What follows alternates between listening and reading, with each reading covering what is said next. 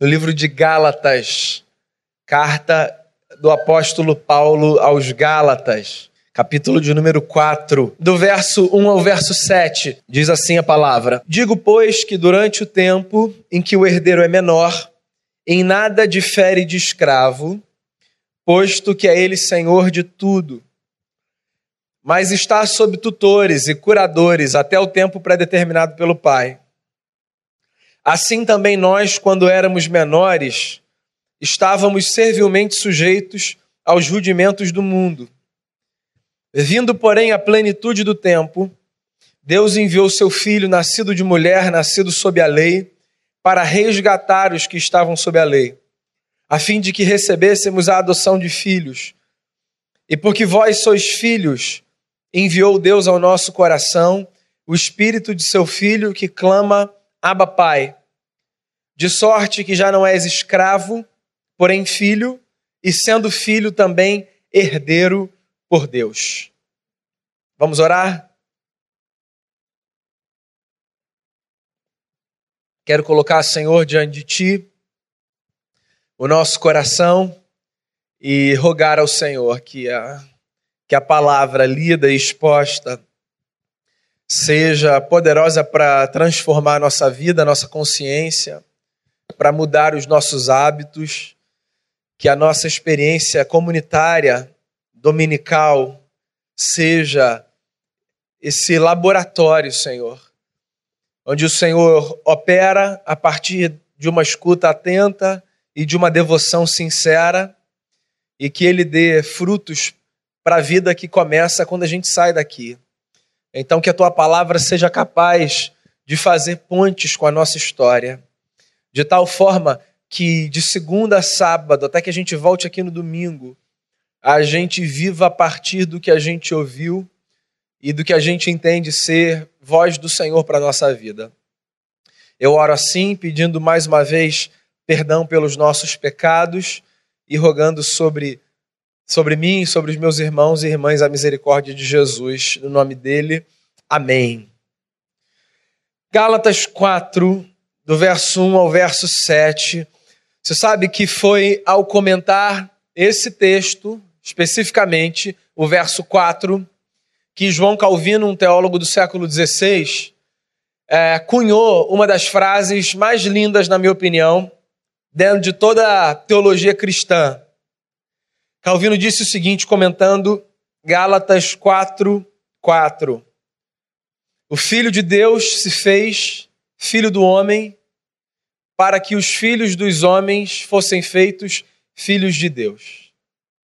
Vindo, porém, diz o apóstolo, a plenitude do tempo, Deus enviou seu filho, nascido de mulher, nascido sob a lei, para resgatar os que estavam sob a lei, a fim de que eles recebessem o espírito do seu filho e fossem adotados pelo Pai. Eu quero tomar essa sessão da carta aos Gálatas. Nós estamos aqui no mês de novembro de manhã conversando a partir de Gálatas sobre liberdade. E eu quero tomar essa sessão como ponto de partida para uma reflexão sobre o tema talvez mais fascinante que haja nas Escrituras Sagradas. O tema que fala da transformação mais profunda que pode acontecer na minha vida e na sua vida. A transformação de criaturas de Deus em filhos de Deus. Eu acho que esse tema é um dos temas mais fascinantes da Bíblia. Poucas notícias são tão impactantes quanto a boa notícia de que a nossa condição pode ser transformada por causa da bondade de Jesus. Eu preciso fazer um preâmbulo aqui, porque é possível que ao me ouvir você pense assim: do que, que você está falando? Já que, afinal de contas, todos nós somos filhos de Deus. Qual é o meu preâmbulo? O meu preâmbulo passa por uma constatação de que, se nós conversarmos sobre esse tema, considerando a leitura ocidental que nós fazemos do que significa ser filho de Deus, então, de fato, esse tema não é nenhuma novidade. Pelo seguinte, no Ocidente, sobretudo nas culturas é, de origem latinas, como a nossa, nós falamos sobre filiação em relação a Deus com muita naturalidade. Então você já deve ter falado e ouvido frases como: Olha só, eu também tenho direito a isso ou aquilo, afinal de contas, eu também sou filho de Deus. Ou frases do tipo: Nós precisamos todos nos respeitar porque somos todos filhos de Deus.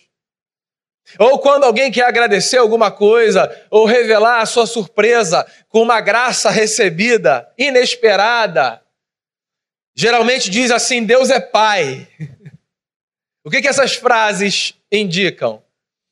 Essas frases indicam essa leitura popular que a gente faz de que todos nós, a despeito de credo, de raça, do que quer que seja, todos nós temos condição de olhar para cima e de dizer ao Criador: És o nosso Pai. No geral, essa frase, ou essas frases, tem mais a ver com a surpresa e a alegria de vermos que Deus está do nosso lado do que com qualquer outra coisa mais teológica. Então, quando a gente fala assim, ó, também sou filho de Deus, todos nós somos filhos de Deus, Deus é Pai. No geral, essas frases têm mais a ver com a satisfação de vermos Deus do nosso lado do que com uma afirmação teológica propriamente dita a partir das Escrituras. Então, para mim e para você, pensar nessa filiação é muito natural. Só que para um judeu do primeiro século, a notícia de que Deus era pai e podia ser pai de muitos filhos era uma notícia muito escandalosa. Porque os judeus do primeiro século e os judeus do mundo antigo, eles viam Deus a partir de uma postura muito distante. Deus era o Criador Todo-Poderoso que habitava os céus, intangível, incompreensível nos seus feitos, digno de reverência e de temor, mas do ponto de vista do afeto e da pessoalidade, distante. Jesus nasce num contexto onde Deus era chamado de Pai de uma única forma, quando os homens queriam se referir a Jeová como pai daquela nação. Então, por exemplo, no Antigo Testamento, a maior porção das Escrituras Sagradas, né?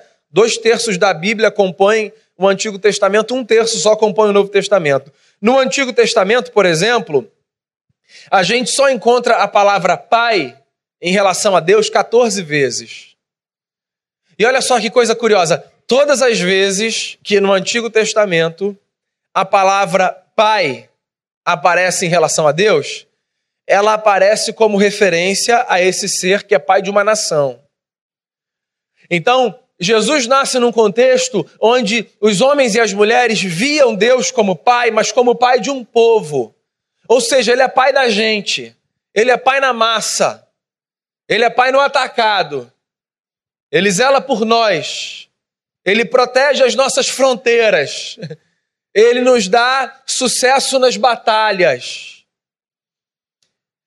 E o que me fascina em Jesus de Nazaré é que, sendo um homem desse tempo e crescendo num contexto em que Deus era visto como pai de um povo, Jesus aparece no cenário da Palestina do primeiro século dando uma nova cara a essa relação de paternidade divina.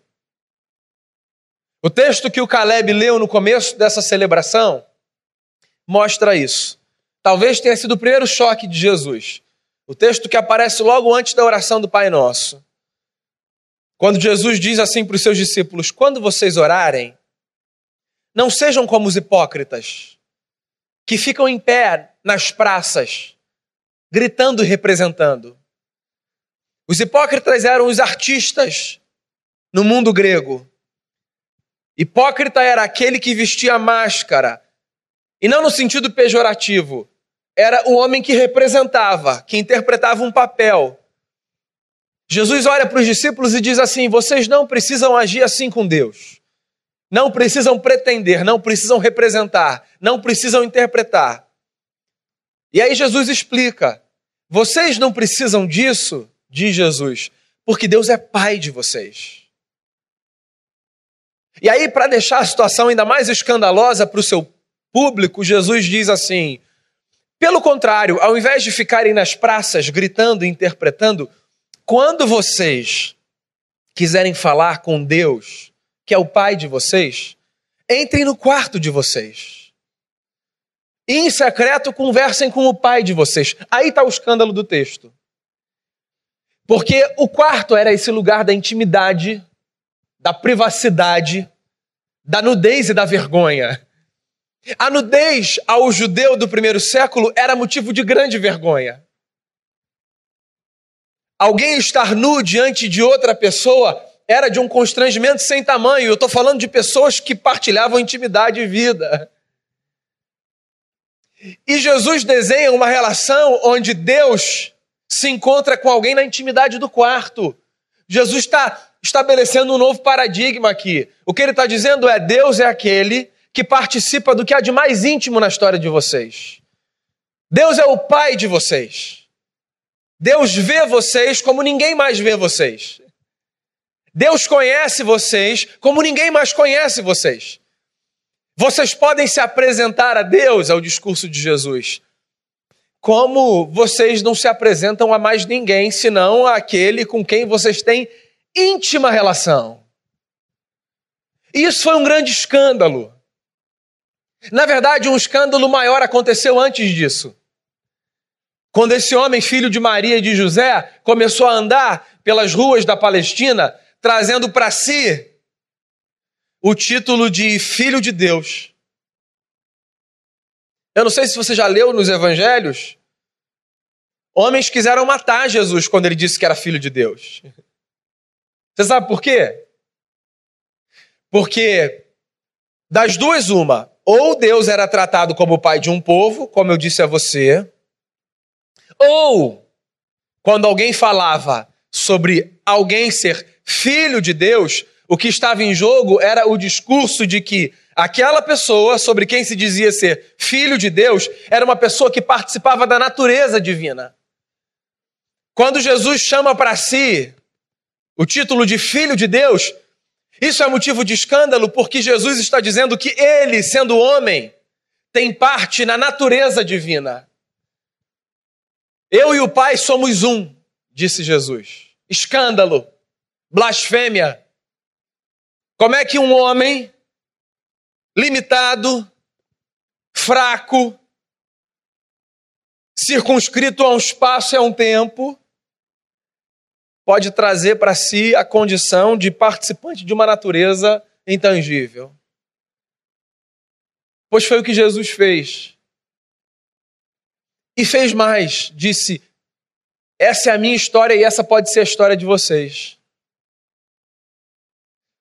É engraçado como o tempo faz com que a gente naturalize coisas que nunca deveriam ser tratadas como naturais, né? Por exemplo, eu acho que a gente devia sempre se espantar com o fato de que Jesus nos disse que nós podemos ser filhos de Deus. Isso devia ser espanto para a gente. Porque quando Jesus diz vocês podem ser filhos de Deus e podem olhar para Ele e chamá-lo de Pai, o que Ele está dizendo é vocês podem participar de uma natureza que não é de vocês, mas que está à disposição de vocês. Ou seja, vocês podem experimentar uma vida permeada por uma realidade que não diz respeito à realidade inata de vocês, mas que pode preencher a história de vocês. Isso devia fazer com que os nossos olhos brilhassem, com que o nosso coração batesse mais forte e com que sobre nós recaísse um temor sem tamanho. Porque afinal de contas, o que Jesus está dizendo é que, por alguma razão que nos é misteriosa, Deus pode ser esse ser que nos permeia, que nos habita, de tal forma que eu posso me chamar de participante da sua natureza, filho dele. Eu não sei se você consegue pensar nos desdobramentos disso. O que, que significa ser feito filho de Deus? O que, que significa ter o privilégio da filiação? Eu queria encorajar você a ler uma obra que eu já recomendei aqui, eu acho que 67 vezes. E todos que me perguntam o que, eu posso ler para eu entender um pouco mais a fé cristã, eu recomendo essa obra de C.S. Lewis, Cristianismo Puro e Simples. Tem um capítulo dessa obra que ele fala da beleza da filiação. E que ele fala é, do mistério de sermos transformados de criaturas de Deus em filhos de Deus. E aí o C.S. Lewis diz assim, em outras palavras: Nós nos enganamos quando nós nos supomos filhos de Deus apenas porque fomos criados por Deus. Fomos feitos por Deus. Somos, como diz o salmista, obra de suas mãos, feitura dele. Mas, diz C.S. Lewis em Cristianismo Puro e Simples, fomos feitos por Deus como um quadro é feito por um artista. Ora, quando um artista, diz Luz, faz um quadro, por maior que seja o afeto que ele nutre pela obra das suas mãos, a menos que seja uma expressão figurada, ele não diz assim, meu filho. Ele diz, minha arte. A menos que seja uma expressão figurada. Porque aquele produto não foi gerado por ele do ponto de vista de natureza transmitida. Aquele produto foi trazido à existência por ele a partir da obra das suas mãos. C.S. Luz diz assim: da mesma forma conosco. Nós não fomos gerados de Deus, nós fomos feitos por Deus. O primeiro livro da Bíblia Quer você interprete esse texto de forma poética e literária, quer você o tome de forma literal, o primeiro livro da Bíblia descreve exatamente isso. Moisés falando da criação. E aí o que Moisés diz de forma muito bela e poética é que do pó da terra Deus faz o homem e a mulher e sopra neles o sopro da vida.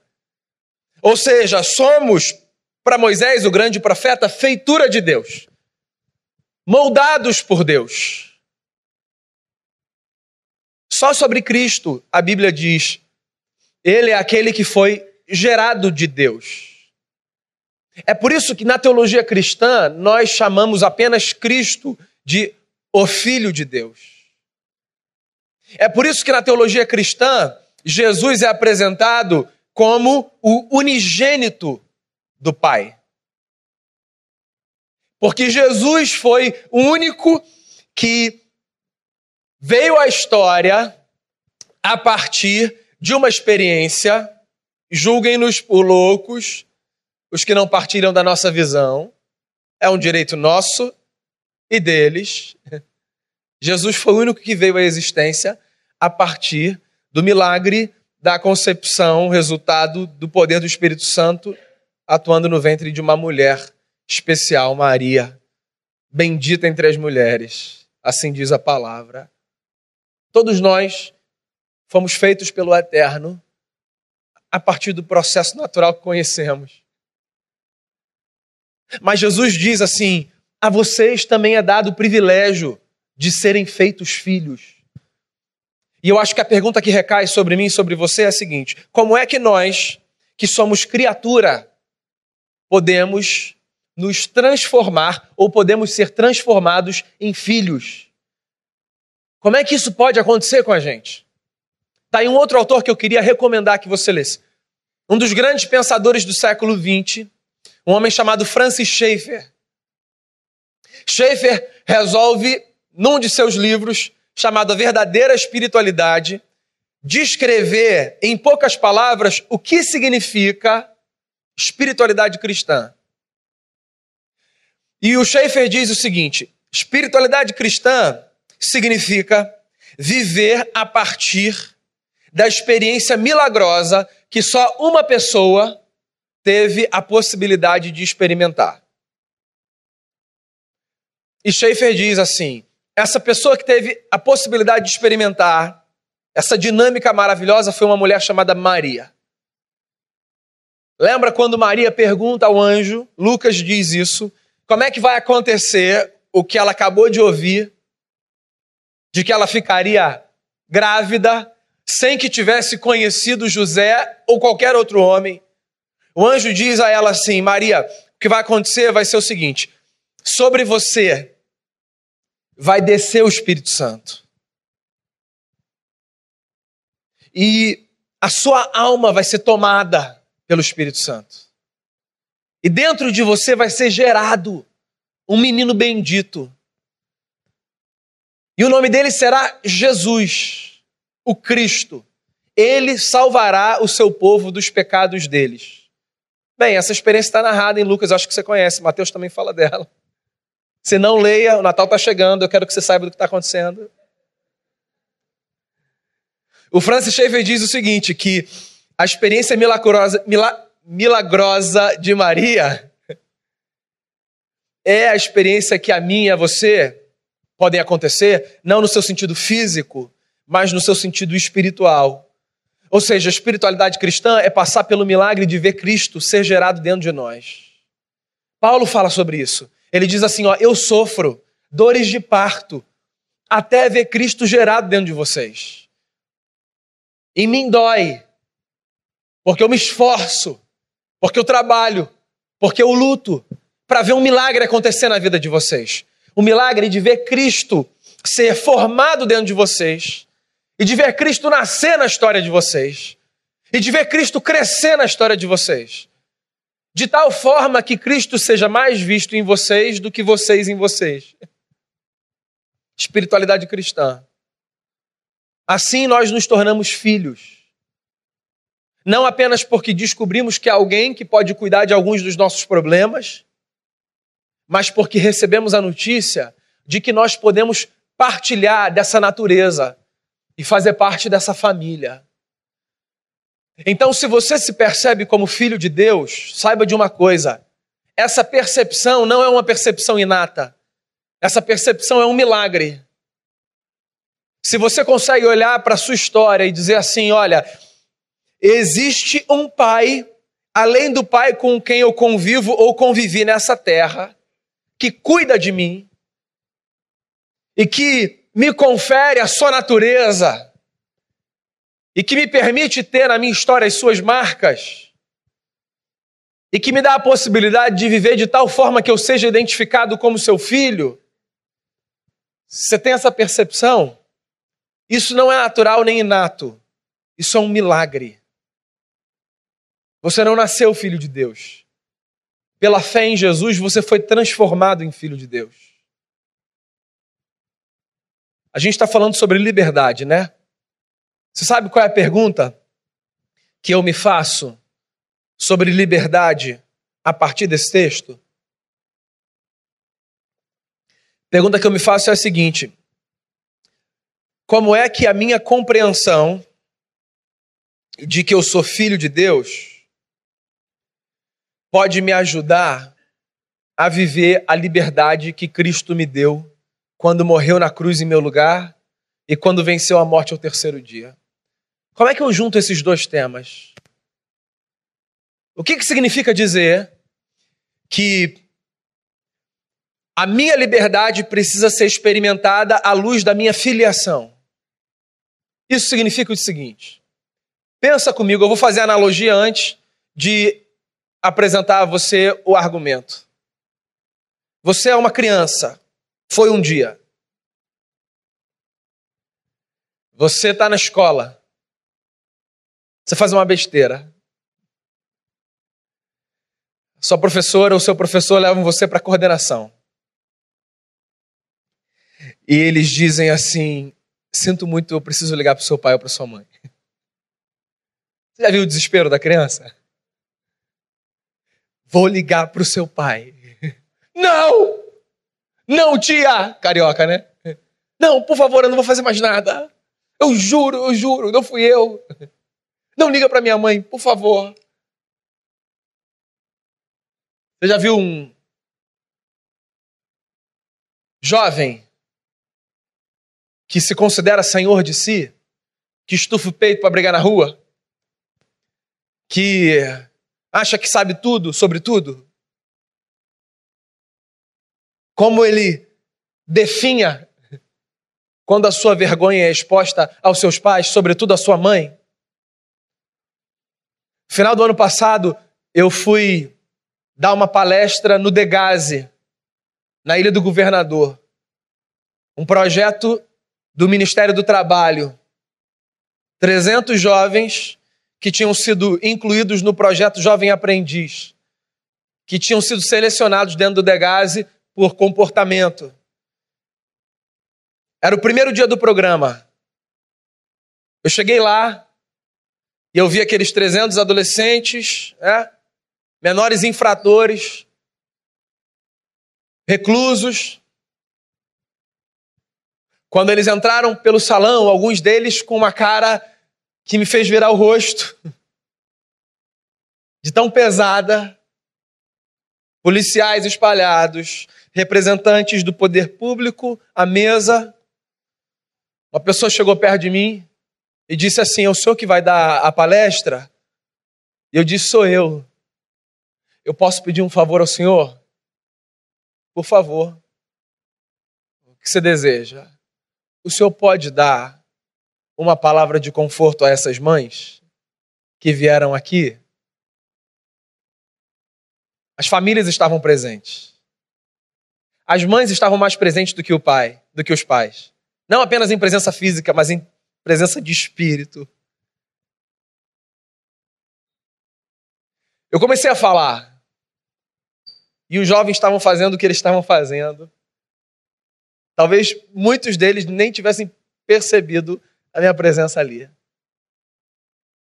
Quando eu disse, deixa eu falar um negócio para vocês, a mãe de vocês, todo mundo parou e me olhou. Que poder é esse que a figura da mãe tem para fazer sossegar a alma e calar o coração de um jovem infrator, que já tirou vida na rua, ou que roubou alguma coisa de alguém, que está recluso, preso. Que figura é essa que a mãe tem? Que força é essa que um pai tem? A gente não quer desonrar os nossos pais. Ninguém em sã consciência quer fazer isso. É uma vergonha. A maior vergonha é ter as suas falhas expostas diante dos seus pais. O mundo pode saber do que eu fiz. Só não conta para minha mãe e para o meu pai, por favor. Porque, meu amigo, com pai a gente briga e com mãe também. E a gente bate o pé. E às vezes a gente não dá a atenção que a gente deve dar. Mas não tem nada mais importante na vida do que saber que o que a gente faz não leva vergonha para quem trouxe a gente para a história e cuidou da gente trocou a nossa fralda e caminhou com a gente 47 mil milhas e ensinou a gente a falar e a comer e deu a gente proteção. Porque a figura do pai e da mãe são figuras sublimes, divinas. Você está entendendo onde eu quero chegar? Saber que Deus é Pai redefine a minha forma de viver a minha liberdade. Porque se eu tenho vergonha de fazer uma coisa errada diante do meu pai que está ali, e da minha mãe que está viajando, que vergonha é eu saber que o meu pai que me ama e que me chamou para uma grande família vai ter de ver as coisas mais escusas, escuras e sombrias que habitam a minha alma. A boa notícia é que esse pai, por melhor que seja o seu pai daqui, a sua mãe daqui, esse pai tem uma compreensão dos nossos dilemas e das nossas falhas inigualável. O que significa que ele, ainda que nos discipline, nos corrija, o que é muito bom, porque o filho que cresce sem essas experiências cresce insuportável, insuportável. Ainda que ele faça tudo isso, ele nos acolhe de uma forma que nós jamais, no que depender dele, nos sentiremos desamparados. Jamais. Para muita gente, isso é um opa, que maravilha. Nunca vai me desamparar, eu vou viver do jeito que eu quiser. Se essa é a sua escolha, eu vou dizer a você o seguinte: eu lamento profundamente, e essa é a escolha mais equivocada e mais infantil que alguém que entendeu que Deus é Pai pode fazer. Porque você sabe qual é a escolha que quem entendeu que Deus é Pai e nos acolheu na sua família e nos deu o lugar de filhos deve fazer? A escolha de dar passos pensando assim: eu tenho um pai que está comigo. E ele caminha comigo e está me vendo. E ele me ama. Como é que eu posso fazer essa escolha, então, de tal forma que o meu pai não tenha vergonha de mim? Como é que eu posso dar esse passo de tal forma que esse passo seja para o meu pai que está nos céus motivo de alegria, orgulho e satisfação, e não de vergonha, constrangimento e dor? Essa consciência da filiação deveria tornar as nossas escolhas escolhas muito mais acertadas. Essa consciência, dentro do contexto do discurso de Paulo e de Jesus, que falou assim: ó, ele é o pai que vai para o quarto com vocês. Para o quarto. Ele é o pai que conhece o que há de mais íntimo em vocês. Olha só, talvez seja um desabafo aqui. Quanto mais, e a minha caminhada é curta ainda na jornada ministerial, quanto mais eu caminho, menos eu me impressiono com os nossos encontros públicos e com as leituras que nós fazemos do que acontece nos encontros públicos. Vou dizer a você, eu amo esse negócio, mas quanto mais eu caminho, menos eu meço o impacto do evangelho na nossa vida pela sensação imediata que a gente tem quando a gente experimenta alguma coisa em comum aqui. Porque isso aqui é o encontro da praça. Vou voltar lá para o texto de Jesus. Não seja como os hipócritas. Tira a leitura pejorativa que você faz da expressão hipócrita, tá? Que eu não quero ofender você, não. Aqui nós somos hipócritas todos. Em que sentido? No sentido de que nós temos máscaras. Máscaras. Representamos papéis. Aqui eu sou líder de uma instituição eclesiástica. E esse papel não é um papel negativo. As máscaras que nós vestimos não são máscaras problemáticas. A psicologia vai dizer que todos nós vestimos máscaras sociais. Diferentes máscaras em diferentes lugares. Então, por exemplo, hoje de manhã, literalmente, eu vinha para cá, o Felipe fazendo malcriação no carro. Ainda bem que eu chego cedo. Porque ele não queria sair do carro. Eu falei, Felipe, você vai tomar um tapa nesse bumbum se você não sair do carro agora. E eu falei, eu tinha que bancar, né? E ele, não vou sair. E eu tirei ele do carro, foi levinho, tá, gente? A minha mão é grande, eu tenho consciência. Trabalho isso na terapia. Falei, Felipe! E fui olhando para ver se não tinha ninguém, né? Pastor batendo no filho na rua? Só o meu pai que chegou, meu pai me conhece, chegou na mesma hora, não tinha problema. Eu falei, ah, obrigado, senhor. Máscara. Sou pai do Felipe. E só dele e do Lucas. Não sou pai de mais ninguém. A minha relação com você se estabelece a partir de outra máscara, de outro papel. A minha máscara social no consultório é eu sou psicólogo. É minha máscara. A minha máscara social no seminário onde eu dou aula é eu sou professor. A minha máscara social com os meus amigos é eu sou um amigo. E aí, você sabe qual é o efeito colateral das nossas máscaras? As nossas máscaras protegem o outro daquilo que há de pior na gente, daquilo que não é conveniente. É por isso que eu não me impressiono com esses encontros, honestamente, por mais que eu exame. Eu adoro vir para cá, eu chego cedo, eu quero ver se as coisas estão no lugar. Eu saio tarde. Eu venho na quarta. Eu estou aqui todos os dias. Mas isso aqui é um ensaio, isso aqui é praça pública, tá? Isso aqui é praça pública. Porque o negócio acontece de verdade na intimidade da nossa casa. A forma como a gente se relaciona com o nosso cônjuge, com a pessoa que está do nosso lado. O negócio acontece ali, a vida com Deus é ali. O tom da minha voz para minha esposa e para os meus filhos. A violência física ou verbal, se acontece ou não acontece. A dignidade com a qual eu trabalho. Acontece ali no trabalho. No trabalho acontece. A vida com Deus de verdade. Como é que eu ajo com os meus funcionários? Ou com os meus patrões? Ou com os meus colegas aqui, ó, de lado. A vida acontece ali. A vida acontece na intimidade do meu quarto. A vida acontece é, nas relações que eu tenho na rua. A vida com Deus acontece na maneira como eu vivo a minha consciência de cidadão cristão. É aí que a vida com Deus acontece. Isso aqui é praça pública. Aqui eu me lembro o tempo todo que eu sou filho. Até porque eu fiz cinco orações e comecei todas elas com: Pai, eu quero te agradecer. O lugar onde eu preciso ser lembrado da minha filiação é o lugar onde eu suponho que Deus não está. Porque aqui, alguém tem dúvida de que Deus está aqui? A gente chama esse negócio de casa de Deus. Todo mundo entra aqui falando: Estou na casa do Senhor. Ora, claro que no nosso consciente Deus está aqui. E a nossa máscara é vestida a partir da consciência que a gente tem. Então, se eu sei que Deus está aqui, aqui eu não vou fazer o Senhor passar vergonha. Fique tranquilo. Não é aqui que eu preciso me lembrar que eu sou filho. É em casa, é no trabalho, é na rua, é no restaurante, onde quer que seja.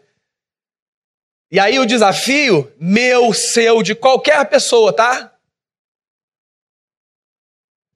O desafio é eu viver as minhas escolhas, que são feitas a partir da liberdade que eu tenho, porque sim, nós somos livres, Cristo nos fez livres, a partir dessa consciência. Qual é a notícia que eu queria dar a você então, nessa manhã? Queria lembrar você que você é filho de Deus. Não porque nasceu assim, mas porque Cristo, o Filho unigênito, abriu mão da sua condição de unigênito e se fez primogênito. Jesus é o primeiro. E porque nós recebemos o Espírito de Cristo, nós podemos chamar Deus de Abba, como Jesus chamava Deus de Abba. Porque agora nós carregamos não apenas a nossa própria natureza, nós carregamos por um mistério a natureza divina dentro da gente. E nós somos participantes da família de Deus. E nós temos acesso à mesa. Você consegue imaginar isso? Uma reunião de família. O pai falando assim para o Espírito Santo: o que, que você tem a dizer sobre isso? E aí depois falando assim para Jesus, o filho, e você, tem o que a dizer sobre isso? E aí depois falando para você que está do lado, e você, João, o que você tem a dizer sobre isso? Você tem voz na família de Deus. Porque Cristo deu a você lugar à mesa na família santa. E não é porque você é bom ou não. É porque Cristo, sendo bom, fez o que fez por mim e por você.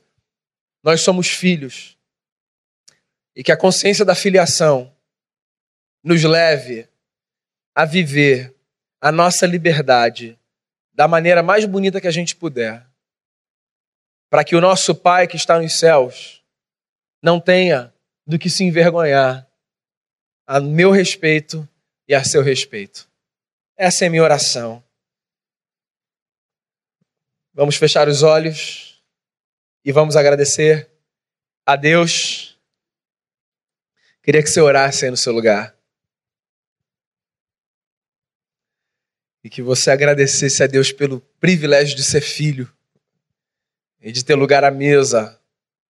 E que a consciência de que você é filho te faça descobrir cada vez mais o lugar que você pode ocupar diante do Pai e a vida que você pode viver. Ouça essa canção como uma forma de oração. Depois nós oraremos juntos mais uma vez. Senhor, o privilégio de a gente ser filho do Senhor e a gente poder viver não como estranhos, não como pessoas que não conhecem a sua identidade e o privilégio que podem ter. A gente viver como gente que sabe que existe nos céus um Pai derramou sobre nós o Espírito do Seu Filho e que abriu para a gente espaço na família da fé. Isso é simplesmente maravilhoso.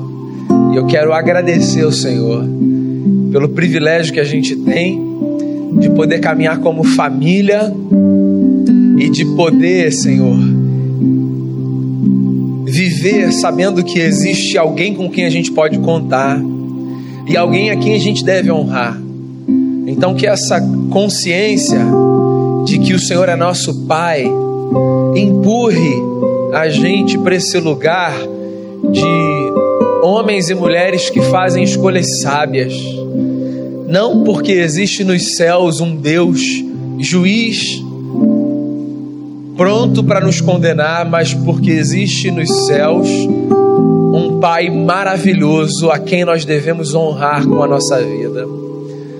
E que isso seja mais do que um, uma lembrança para os nossos encontros públicos, que isso seja, Deus, uma lembrança para a nossa vida privada, para a intimidade da nossa casa, para os desafios do nosso trabalho, para a maneira como a gente vive a nossa vida na rua, que a gente faça o que a gente tiver que fazer com a certeza de que de que existe um pai a quem a gente deve honra.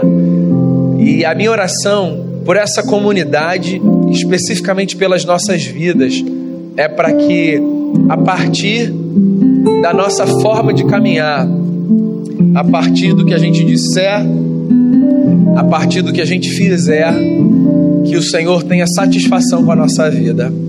Obrigado pelo privilégio de sermos não apenas servos, mas amigos e irmãos mais novos de Jesus de Nazaré, o nosso amado Redentor que deu a sua vida por nós. E é no nome dele que eu oro, muito agradecido. Amém. Amém